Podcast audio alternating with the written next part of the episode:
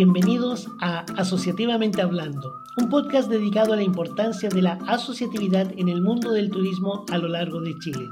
Somos Chile Signature, una empresa dedicada al desarrollo del turismo y desde el área de consulting hemos creado un espacio de conversación para poder conocer, difundir y potenciar a los distintos actores presentes en el ámbito turístico. Quédate con nosotros y aprendamos juntos a través de nuestros invitados acerca de sus experiencias, sus destinos y sus comunidades para enriquecer las tuyas. ¿Estás listo?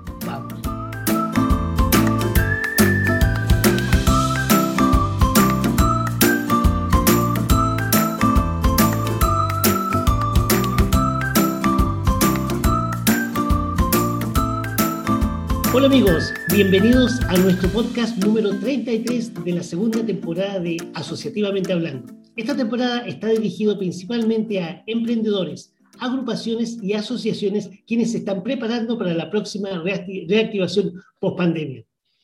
Mi nombre es Jorge Durán y junto a Cristian Herrera tenemos el agrado de presentarles hoy a Marcelo Lanino con el proyecto Vino del Desierto en la primera región de Tarapacá.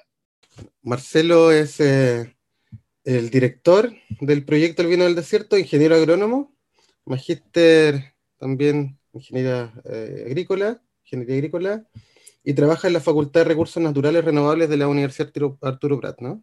Hola Marcelo, ¿cómo estás? Buenos días. Correcto, eh, justamente, de la Universidad Arturo Prat, de la Facultad de Recursos Naturales Renovables de Iquique. Perfecto, Marcelo, muchas gracias. Eh, bueno, primero que nada, muchas gracias por estar hoy con nosotros y acompañarnos eh, eh, en este programa. ¿Dónde te encuentras en este minuto, Marcelo? Bueno, ahora estamos en, la ciudad de Iquique, en la región de Tarapacá, como les comentaba, sufriendo con 22 grados, que es nuestro, nuestras temperaturas mínimas de invierno, a, a 90 kilómetros más o menos de la estación experimental Canchones. Ah, perfecto. Oye, Marcelo, cuéntanos un poco cómo, cómo nació esto del proyecto Vino del Desierto. ¿A quién se le ocurrió la idea o cómo, cómo comenzó? Bueno, la, verdad es que comienza un poco hace unos 15, 17 años, cuando eh, la universidad comienza a desarrollar un proceso de investigación eh, tratando de recuperar las vides que se utilizaban antiguamente en la producción de vino. En la región de Tarapacá fue una productora importante de vino durante un periodo más o menos desde que pasan los españoles con su vino de misa hasta 1937, 1949, que son los, últimos datos que hemos encontrado indicando que eh, se produjo vino.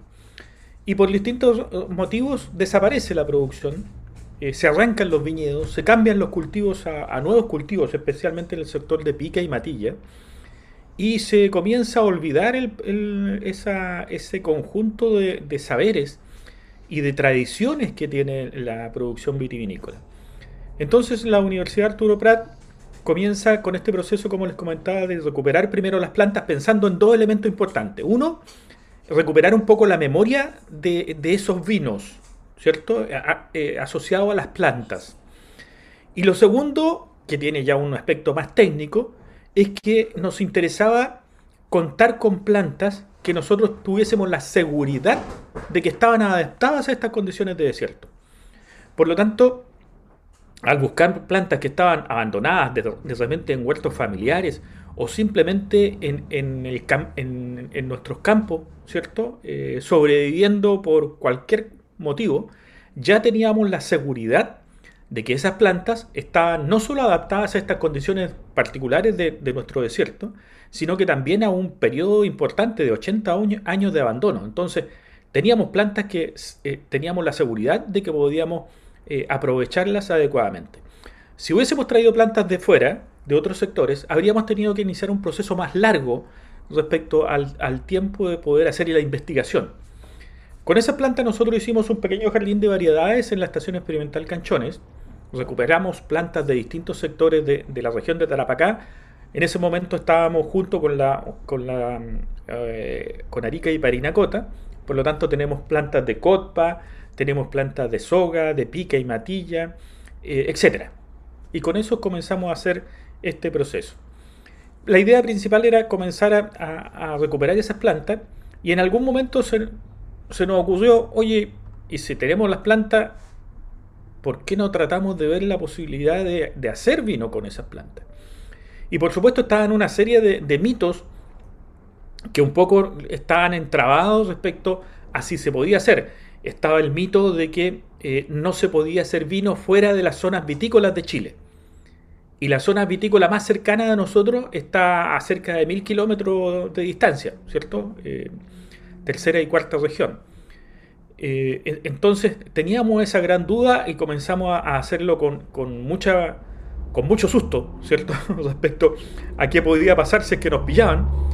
Eh, pero como somos universidad, lo primero que hicimos fue hablar con el Servicio Agrícola y Ganadero y ellos nos dieron la sorpresa de que eh, no había ningún problema en producir vino fuera de esas zonas vitícolas. El, el, único factor importante era que nosotros no podíamos contar con esta denominación de origen respecto a ello. Entonces, bueno, nos lanzamos y nos lanzamos eh, haciendo un vino, por supuesto, en la medida, en la medida de lo posible, ¿cierto? Eh, con, los recursos que, teníamos y transformándolo en, una actividad orientada principalmente a la universidad.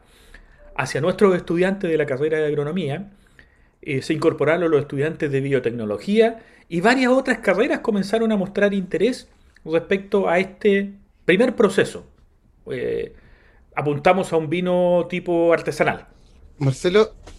Es decir, con un proceso. No, que justamente te iba a preguntar que, eh, algo así, digamos. ¿Sabían ya qué tipo de vino la cepa? Ah, ¿Tenían claridad de lo que iban a producir en ese momento?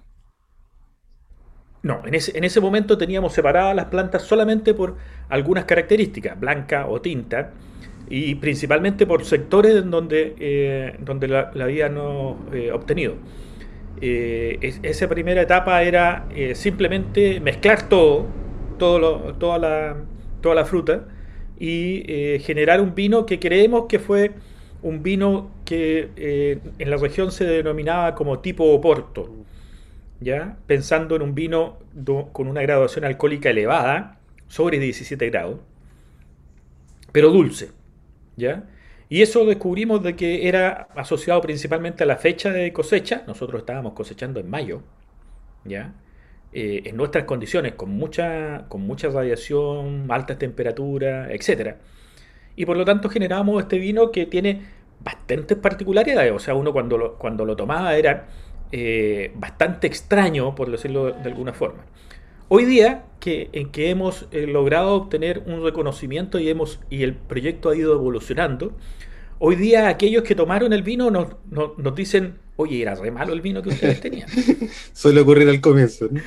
Y, claro, y, y, eso era porque nosotros, primero, estábamos haciendo un, estábamos apuntando a algo muy extraño como vino, el vino tipo Oporto. ¿ya? Y después nuestros procesos enológicos eran absolutamente artesanales, es decir, desde el momento en que hacíamos pisa pisa, ¿ya? Eh, en donde teníamos manejos enológicos posteriores bastante restringidos por el tiempo, eh, es decir, hacíamos remontaje y manejo eh, una, una, o dos veces a la semana, es decir, no era, no era un, proceso profesionalmente muy, muy adecuado. Entonces generábamos este vino eh, bastante extraño que afortunadamente con el tiempo ha ido evolucionando y ha orientado un poco más hacia un, hacia un tipo de licor probablemente. Eh, Marcelo, eh, ¿cuáles son las cepas en las cuales ustedes están trabajando hoy en día? ¿Cuáles son las cepas que ustedes lograron rescatar y mantuvieron? Bueno, producto de esto, nosotros ganamos un proyecto FIC que nos permitió invertir en, en conocimiento y comenzamos a hacer un proceso de identificación ese proceso de identificación se, comenzó a realizar en el INIA, que en ese momento tenía una base de datos de, eh, genético bastante, bastante reducido, no era, muy grande. Seguimos en España, que era, tenía un, una mayor cantidad, y terminamos em, en Francia. Es decir, recorrimos cerca de 7.000 eh, genotipos. ¿ya? Eh, y con ello nos permitió tener varias, poder identificar cada una de, las de, las, de las cepas que estaban. Eh, apareció, por supuesto, la cepa país, ¿cierto? La cepa país, que es bastante cosmopolita, se encuentra en, muchos sectores, de, no, solo de Chile, sino del mundo en general, y por lo tanto eso muestra su gran adaptabilidad y además que constituye una, una de las cepas principales que, Chile tuvo hasta antes que llegaran las cepas francesas. Esa es una cepa que está principalmente y, que tiene una importante eh, presencia en COTPA, que logró sobrevivir a este proceso de, desaparición. Redescubrimos una, eh, lo decimos eh, como redescubierto, acoplándole al efecto del Carmener, ¿cierto? Redescubrimos una cepa antigua denominada Gross Coleman. Gross Coleman es una cepa tinta cuyo centro de origen es en Georgia, justamente el centro de origen de la vid, por lo tanto muy muy antigua y que eh, en Chile no existen producciones ni, ni para uva de, mesa ni de vino, es decir, eh, somos lo único que tenemos esta cepa en estos, por lo menos hasta estos momentos. Sí sabemos de que en Perú, eh, al parecer, se produce algo de vino para, producir eh, pisco, principalmente o, aguardiente. Y después hemos tenido algunas, algunas noticias de, en Europa que eh, hay algunos pequeños productores que terminaron desapareciendo y quedaron así como relictos, cuatro o cinco plantas con las cuales hacen, hacen vino. Entonces, eh, eh, para nosotros tiene esa, característica interesante que eh, de una u otra forma muestra una cepa antigua a la cual tenemos que afinar los procesos de, vinificación, estamos trabajando en ello. Apareció una cepa denominada Ameur, Bou Ameur, de origen argeliano, que tiene más características como uva de mesa que, de uva de vino. ¿no? Ha ido mal con, con ella eh, los vinos que hemos generado son, tienen muy poco, muy poco líquido, son muy crocantes y por lo tanto la hemos destinado más a, a, uva de mesa que, de vino. Eh, apareció también una, una denominada Toronté Riojano de origen argentino, bastante interesante, blanca. Eh, y de esas cuatro quedó una, la quinta, que no pudo ser identificada en todo este proceso que nosotros realizamos. Una vez terminado ese proceso de, búsqueda, cuando nos dijeron en, Francia en, forma definitiva, no, eh, no, no, no, está en ninguno de, de, nuestros bancos de datos, nosotros comenzamos a hacer un proceso de, eh, de registro. Eh, el Servicio Agrícola y Ganadero por convenios internacionales con la, eh, la OIB, la Organización Internacional de la Vida y el Vino, son los encargados de realizar el registro de las, de las cepas para darle legalidad, por decirlo así, de, esa forma. Y el año 2016, la Universidad Arturo Prat registra en forma definitiva eh, la cepa tamarugal, la llamamos tamarugal, eh, como la primera cepa vinífera chilena que se encuentra registrada en el Servicio Agrícola y Ganadero. Así que ese es ese, el, conjunto de, descubrimientos que de una u otra vez hemos, desarrollado eh, durante este proceso de investigación aplicada, como les decía. Es, muy interesante porque lo que tú nos describes, Marcelo, no sé si será un proceso que se dé muy comúnmente, que, no, no, nace desde el producto, digamos, eh, el apoyo, sino que acá desde la investigación se termina generando este, este producto. No sé, yo creo que es un proceso más o menos inverso. Y, es súper interesante además esto de la, de, la primera cepa vinífera chilena. Y eso es más o menos lo que a ustedes ya les da forma y, les da el empujón con el proyecto ahora, ¿no? O sea, al, contar con, la cepa tamarugal nos, nos permite tener una serie de, ventajas, ¿cierto? Para, para, para aquellos que estamos comenzando, eh, tenemos que encontrar ventajas que nos permitan mostrar el producto como un producto diferente, ¿cierto? Eh, atractivo en sí y orientado a la región. nuestro objetivo como universidad es poder transferir eso a los agricultores y como nuestros agricultores son agricultores pequeños, eh, muy pequeños, ¿cierto? Un agricultor grande aquí en la región debe tener 5 hectáreas. ¿Te das cuenta? Entonces, eh, eh, esa, esa condición que normalmente uno la puede pensar como una debilidad, nosotros la utilizamos para, para transformarlo en una fortaleza, en el sentido de que los viñedos que nosotros pretendemos transferir a los agricultores es que se puedan considerar como una viña tipo boutique.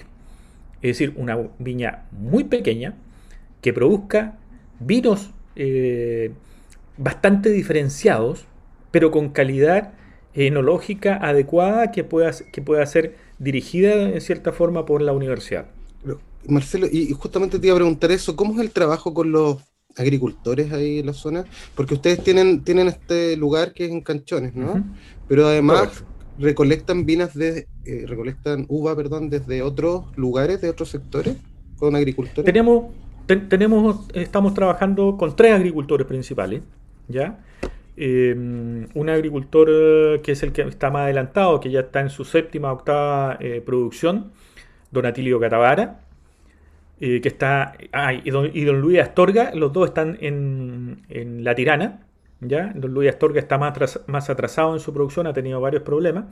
Y eh, don Christian Kitt, que está en la hacienda Tiliviche, que él, es el que está más atrasado, ¿cierto?, en cuanto a producción. Pero la idea es justamente esa. Hoy día estamos haciendo un trabajo colaborativo, estamos preparando a, un grupo de 10 agricultores para poder hacer un, eh, comenzar a formar el capital humano eh, respecto a poder enfrentar la producción. Y la idea es justamente esa, o sea, que eh, los agricultores se dediquen a producir la fruta, la lleven a la estación experimental Canchones, en donde contamos con una planta de proceso, y poder llevar a cabo el proceso de vinificación. Y una vez terminado el proceso de vinificación, se devuelve al agricultor eh, su vino embotellado. Él le colocará la etiqueta que corresponde y lo podrá vender pensando principalmente en que lo pueda vender directamente en su parcela. ¿Ya? Ese es como el esquema así, bien, bien general y, bien a, priori. Marcelo, eh, mi consulta es, bueno, ustedes tienen eh, ese centro experimental al interior de Iquique, una zona, una zona en la cual la salinidad es muy alta. ¿Cómo ustedes han lidiado, lidiado perdón, con esto para que no se transmita al, al, vino, al, la uva? porque es interesante saber, porque es importante saber el terroir, el, terreno en el cual se está cultivando, ¿ya? porque eso es lo que le va a dar la vitalidad y le va a dar toda la, fuerza al, vino después. Exacto. Y, fíjate que eh, de una u otra forma, eh, lo que nosotros pretendemos es poder diferenciarnos, es, que nuestros vinos puedan ser diferentes. Y nosotros no nos habíamos percatado, nosotros, nosotros hemos ido aprendiendo eh, hemos ido aprendiendo en esto desde el momento que hicimos el, proceso de, vino artesanal, eh, cuando logramos financiamiento para lograr el equipamiento que, obtuvimos por medio del proyecto FIC, etc. Y hemos descubierto algunas cosas. Entonces, los sommeliers y los enólogos que, están más especializados que hemos logrado traer para, no, no solo desde el punto de vista de la asesoría, eh, nos indican justamente lo que tú señalas. Nuestros vinos tienen toques salinos. Tienen, eh, se siente la sal. Y eso lo explican rápidamente porque dicen, mira, ustedes están... la estación experimental Canchones está dentro del salar. ¿ya? Entonces, eh, ¿de qué forma nosotros no combatimos la sal, sino que la manejamos para lograr producir estos vinos con estas características? Ellos nos señalan de que esa salinidad no alcanza a ser desagradable, sino que le da su sentido a estos vinos. Entonces, justamente lo que tú dices, el terroir está representado por ese, ese tipo de características que se encuentran en nuestros vinos. Y otra consulta, eh, tienen el campo experimental de eh, canchones. ¿Cuál es el significado de canchones? ¿De dónde viene esa palabra? Ah, canchones, eh, fíjate que em, Canchones, la estación experimental Canchones, está en un sector que en general se llama Canchones, porque eh, estamos dentro del salar. ¿ya? Y el salar tiene, se forma porque en forma subterránea el agua se encuentra relativamente cercana y por capilaridad esa agua se mueve hacia la superficie, pasa el agua y deja la sal. Y por lo tanto ahí vamos se va formando el salar. Eh, como se dieron cuenta en algún momento, se dieron cuenta de que esta, esta sal que se acumula en una, en una estrata de unos 20, 30 centímetros de costra de sal, si tú sacabas esa costra de sal, te encontrabas un suelo que, está, que tenía algo de humedad, esa humedad que venía por capilaridad. Entonces encontraron en algún momento de que, eh, oye, si saco la sal, con la cual no puedo hacer agricultura, saco la sal y la dejo a un lado, voy a encontrar un suelo y voy a tener eh, humedad disponible para, los cultivos. Entonces se formaron este tipo de estructuras a punta de pala y, a, fuerza, a fuerza de, ser humano nada más, tomando esas costras de sal y dejándolas a un costado. Entonces se formaban pequeñas canchas de unos 2 a 3 metros de ancho con largos variables, ¿ya? porque era lo, que da cada, cada cual, y eso es lo que se, denominan canchones. Esta, esta tecnología aplicada eh, fue principalmente orientada porque en algún momento eh, la, fuente principal de movimiento del, salitre era en base a animales. ¿Ya? Entonces, eh, en, la, en, primera etapa y durante gran parte fueron, fueron algunas las que em, empezaron a introducir trenes para poder mover el salitre. Pero durante la primera etapa, gran parte del movimiento del salitre se realizaba en base a estos animales y ellos necesitaban forraje. Por lo tanto, se creó una pequeña industria dentro de estos canchones. Uno cuando observa las fotografías satelitales se da cuenta que era una, una zona muy, muy, de muy alta em, concentración de canchones que estaban produciendo eh, forraje principalmente, pero también algunos otros productos como melones, sandía, zapallo, entonces, de una u otra forma, era un centro importante productor de, eh, vegetación, de vegetales. Ojo, en forma de secano, ¿ya? Es decir, una cuestión absolutamente que, al que se le ocurrió, la verdad es que no creo que haya visualizado eh, hasta qué nivel llegó, porque uno cuando observa las fotografías satelitales se ve que eh, la zona se llama, es una zona bastante extensa que se llama Canchones, porque está lleno trazado de, de estas canchas, de estos canchones.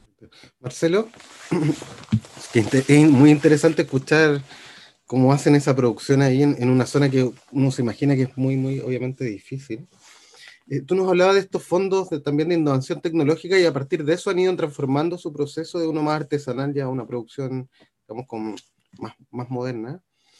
Y, a partir de eso, además, ustedes después, bueno, me imagino que empezaron obviamente con el, con el proceso para, como decías tú, rescatar esto, esta tradición, pero también lo han comenzado a, a, dar a conocer a través de la ruta, ¿no?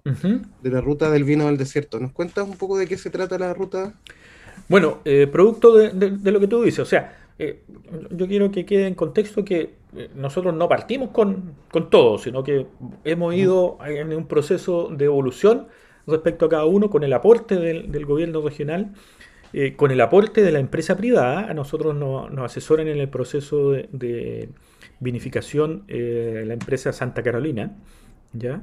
de Santiago, y, hemos tenido distintas etapas. y fíjate que como les comentaba, nosotros comenzamos orientados hacia la universidad, hacia nuestros estudiantes, como una actividad de, en ese momento era, éramos departamento de agricultura. Y, pero como departamento de agricultura nosotros teníamos una conexión con algunas, algunas carreras como biotecnología y de repente empieza a aparecer arquitectura. Y de repente empieza a aparecer eh, ingeniería. Y de repente nos dimos cuenta de que este, nuestra vendimia, nuestra fiesta de la vendimia, eh, comienzan a aparecer eh, autoridades de la universidad. Y las autoridades de la universidad comienzan a traer autoridades regionales. Y de repente empiezan a aparecer turistas. Entonces, eh, aparte de los descubrimientos que, han representado, el redescubrimiento de la cepa, el encuentro de la cepa, el descubrimiento de, de la cepa tasmarugal, etc., de repente descubrimos de que había un interés del público por conocer cómo se hace agricultura del desierto y especialmente cómo se hace el vino del desierto. Entonces nos, comenzamos a, plantear, oye, eh, nosotros como universidad nos interesa que, lo que nosotros hemos logrado descubrir o encontrar o, aprender, poder transferirlo, transmitirlo. Y qué mejor que la gente vaya a, conocer esto. Entonces comenzamos a hacer unas, unas pequeñas visitas en las cuales mostrábamos el desarrollo, mostrábamos, y, de repente se nos planteó la posibilidad de poder hacer un FIC, un Fondo para la, Innovación y Competitividad, con eh, en la parte enoturística. ¿Por qué? Porque si, te acuerdas al principio cuando comencé a, hablar que existe una historia respecto a la producción de vino en la región de Tarapacá. Y esa historia está ahí. ¿ya? Eh, todos los tarapaqueños en algún momento hemos pasado por, lo que se conoce como el lagar de Matilla. ¿Cierto? Y eso, y eso muestra un, efecto importante respecto a, una industria que era. Pero resulta que los arquitectos, y ahí estaban, ¿por qué estaban interesados? Los arquitectos empezaron a, a, a intrusiar a, investigar y encontraron de que en el sector de Pique y Matilla encontraron más de 20 lagares. Entonces, claro, eh, eh, el grupo de familias iban conformando su pequeña parcela y producían su vino y tenían su propio lagar. Entonces, el lagar de Matilla no es el único lagar. Hay muchos lagares. muchos que están abandonados, eh, están siendo usados como basurero, pero existían. Entonces, de una u otra forma, nosotros quisimos aportar con nuestra historia, con la historia de la Estación Experimental Canchones como un centro de investigación, con esta producción de vino del desierto, pero también siempre teniendo presente de que nosotros solo, solo somos continuadores de una historia que se ve interrumpida por estos 80 años de abandono. Entonces, nosotros lo planteamos así. Somos parte, estamos creando la historia del presente, considerando la historia del pasado y para permitir que, pueda existir una historia en, el futuro. Entonces ahí, es cuando nace esta, esta ruta, ¿cierto? Donde ustedes reciben ahora turistas. Sí. Eh, yo, yo miraba su página y decía ahí más o menos son cinco horas la experiencia, contemplando que obviamente el lugar no es de, no, es o sea, desde la ciudad, digamos, eh, un transporte más o menos una hora, más o menos. Una hora, una hora y cuarto. ahora estamos con algunos problemas por, esto de la pandemia, ¿cierto? Eh, pero eh, una hora y cuarto más o menos debería ser el, transecto que ocurre desde la ciudad de Iquique hasta la estación experimental Canchones. Ahí va un monitor, una persona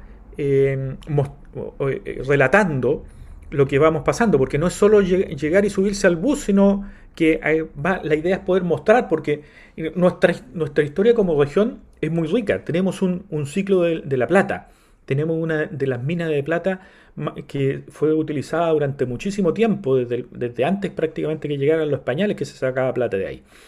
Y después durante un tiempo prolongado estuvo. Y después de eso, al pasar por la cordillera de la costa, llegamos a conocer el ciclo del salitre, que por supuesto que eso está más presente, ¿cierto? El ciclo del salitre de nuestra región. Está la oficina eh, salitrera Humberson eh, y, todo el contexto que tiene. Y, llegamos a la Pampa del Tamarugal, que tiene la particularidad de tener el tamarugo como, como un referente respecto a, un, a, un, a una planta eh, autóctona que se desarrolló en esta pampa dándole el nombre a la Pampa del Tamarugal. Y llegamos a la estación experimental Canchones, en donde ahí nosotros recibimos a los, turistas, a las visitas, y les mostramos cómo es el proceso, teniendo siempre presente de que eh, tenemos una historia, ¿ya? Y poder mostrar el proceso que significa la obtención de las plantas madres, la, la, ampliación de superficie, el contar con una, con una bodega enológica y por supuesto terminar con la degustación de nuestros vinos. Punto aparte, es que además la, mm, la, localidad de Pica y Matilla se encuentran eh, tratando, a partir de la municipalidad, de un esfuerzo de la municipalidad importante, están tratando justamente de recuperar y poder crear la ruta de los lagares.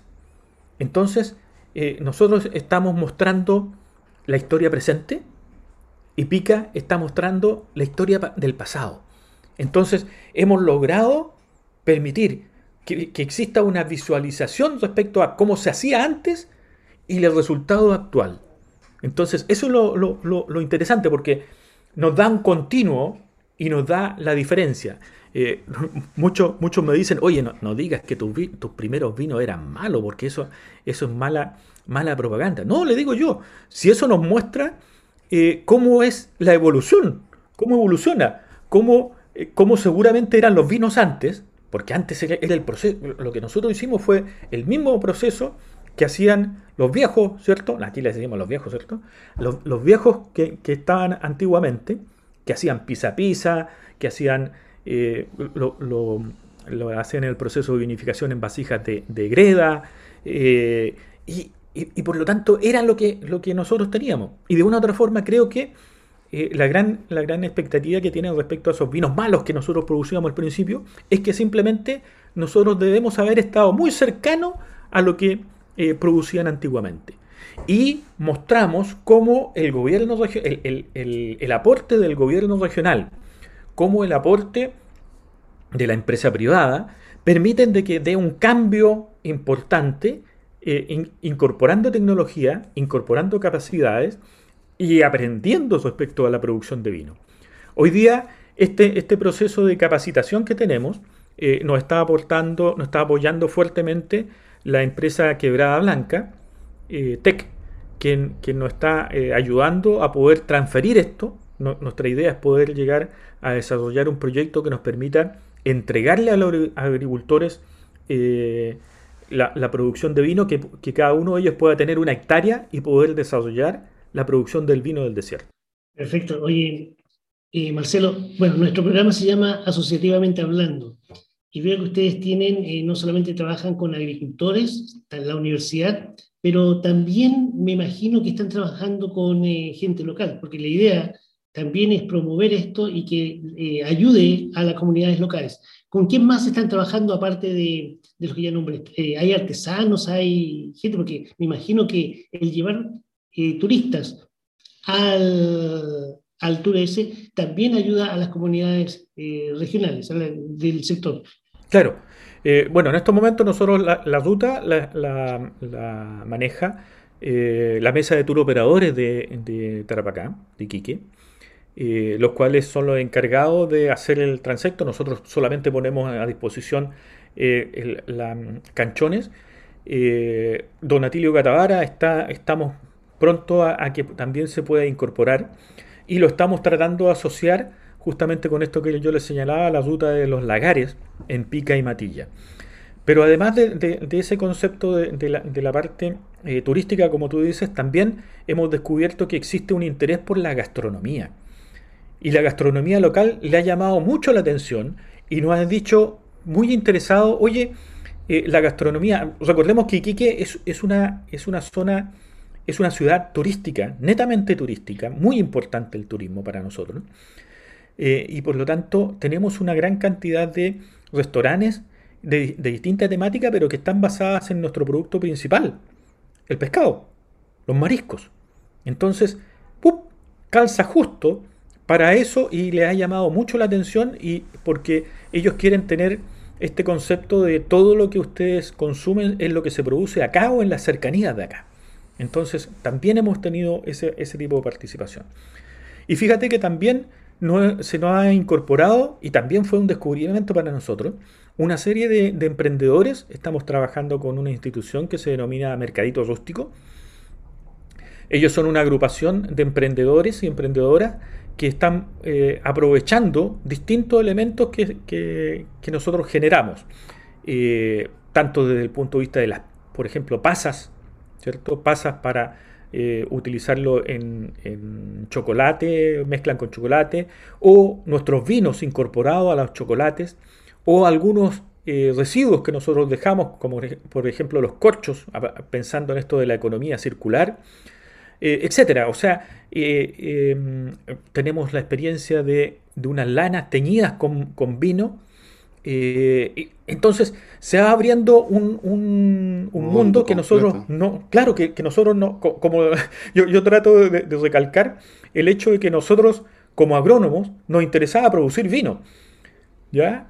Y de repente comienzan a aparecer este conjunto de elementos y dicen, oh, qué interesante que, que más gente esté interesada de poder participar y utilizar lo que nosotros hemos obtenido. Y bienvenidos sean. Qué bien, Marcelo. Eh, y la última pregunta. Ustedes han tenido un proceso relativamente largo del momento que ustedes comenzaron con este proyecto, todo lo que han pasado, y creo que ahora ya están viendo los resultados porque hay eh, premiaciones no solamente nacionales o reconocimientos, no solamente nacionales, sino que también internacionales. ¿Nos puedes hablar un poco de, eso? Bueno, el, año 2018 nosotros obtuvimos la primera medalla de oro de, eh, nuestra cepa Tamarugal. Eh, tiene una relevancia importante, no solo por el, por el hecho de, obtener una medalla de oro en un concurso de carácter internacional como escatador, sino que además eh, constituye la primera medalla de oro en los últimos 100 años que nosotros tenemos noticias respecto a, una distinción de este tipo. Según, según parece, según tenemos noticias, eh, la familia Medina, que, es una, que, es el, que era la dueña del lagar de Matilla, el año 2000, 1907 eh, obtuvo dos medallas de oro en Francia, en alguna, en alguna feria, eh, alguna feria internacional. Eh, estamos buscando la información para poder ratificarla, pero eso es lo, que siempre ha existido como concepto dentro de la región. Entonces, desde 1907, que la región no contaba con una medalla de oro en sus vinos, o sea, esa es la relevancia que tiene. La medalla de oro la volvimos a repetir el 2020, ya con un em, vino ya diferente, con pero también tamarugal. El primero fue un abocado, el, segundo fue un vino seco. Y además hemos obtenido puntuaciones sobre 90 puntos tanto en, en Gross Coleman como en Tamarugal en la mesa de cata de la revista La Cap y por lo tanto eh, nos deja ubicados como dentro de los vinos premium de Chile, lo que por supuesto es una alegría muy importante. Y justamente lo que tú dices, eh, de qué forma eh, nosotros podemos evaluar de que nuestra evolución va en forma adecuada, porque lo que me gusta siempre repetir es que nosotros nos hemos equivocado mucho, nos hemos equivocado en muchas cosas, y esa equivocación nos ha permitido aprender. Y de qué forma nuestro, aprendizaje se ve traducido en este cambio en, el producto, en el vino, y de qué forma se puede integrar a otras actividades. Marcelo, ¿cómo, ¿dónde encontramos el vino? ¿Está solamente en la región en este momento? ¿Se va a encontrar en todo Chile? Está solamente en, nuestra, en la estación experimental Canchones, como parte de la ruta del vino del desierto, pero también vamos a, vamos a tener em, participación eh, dentro de la ciudad de Iquique, eh, principalmente en restaurantes de, eh, temáticos respecto a gastronomía local, en algunos locales de los hoteles, fíjate que le, ha llamado mucho la atención y nos han pedido que también lo incorporemos. Y estamos, estamos tratando de desarrollar lo que es la parte de uso de Internet para la comercialización por medio de nuestra em, de nuestra página web. Te iba a preguntar eso, Marcelo, para, para que la gente conozca más dónde, eh, dónde encuentra información de la ruta, del vino, no sé, las redes, dónde, dónde lo encuentra. Nuestra página web, que fue un, un aporte de, de ProChile, que nos ayudó a, desarrollar una, una, página web, es eh, Vino del Desierto, www.vinodeldesierto.cl y en las redes sociales estamos en Instagram, en, Facebook, en Twitter también como Vino del Desierto. Ahí nos encuentran, encuentran la información, encuentran la información de dónde dirigirse para desarrollar la, para solicitar la, ruta del vino del desierto, etcétera. Toda la información que, puede ser relevante, quienes, quienes nos acompañan, etcétera. Perfecto, Marcelo, estamos llegando al fin de nuestra entrevista. Nuevamente, muchas gracias de parte del equipo de Chile Signature por esta conversación y ahora ya sabemos que no solamente se puede encontrar buen vino chileno en la zona central, sino que también ahora en la zona norte de nuestro país. Así que muchas gracias por esta eh, buena entrevista. Y a ustedes amigos, no se olviden de seguirnos en nuestras redes sociales para saber más de los cursos que estamos impartiendo y gracias por acompañarnos en esta segunda temporada junto a Cristian Herrera y a nuestro invitado de hoy, Marcelo Lanino. Nos despedimos hasta el próximo capítulo de Asociativamente Hablando, fomentando la asociatividad.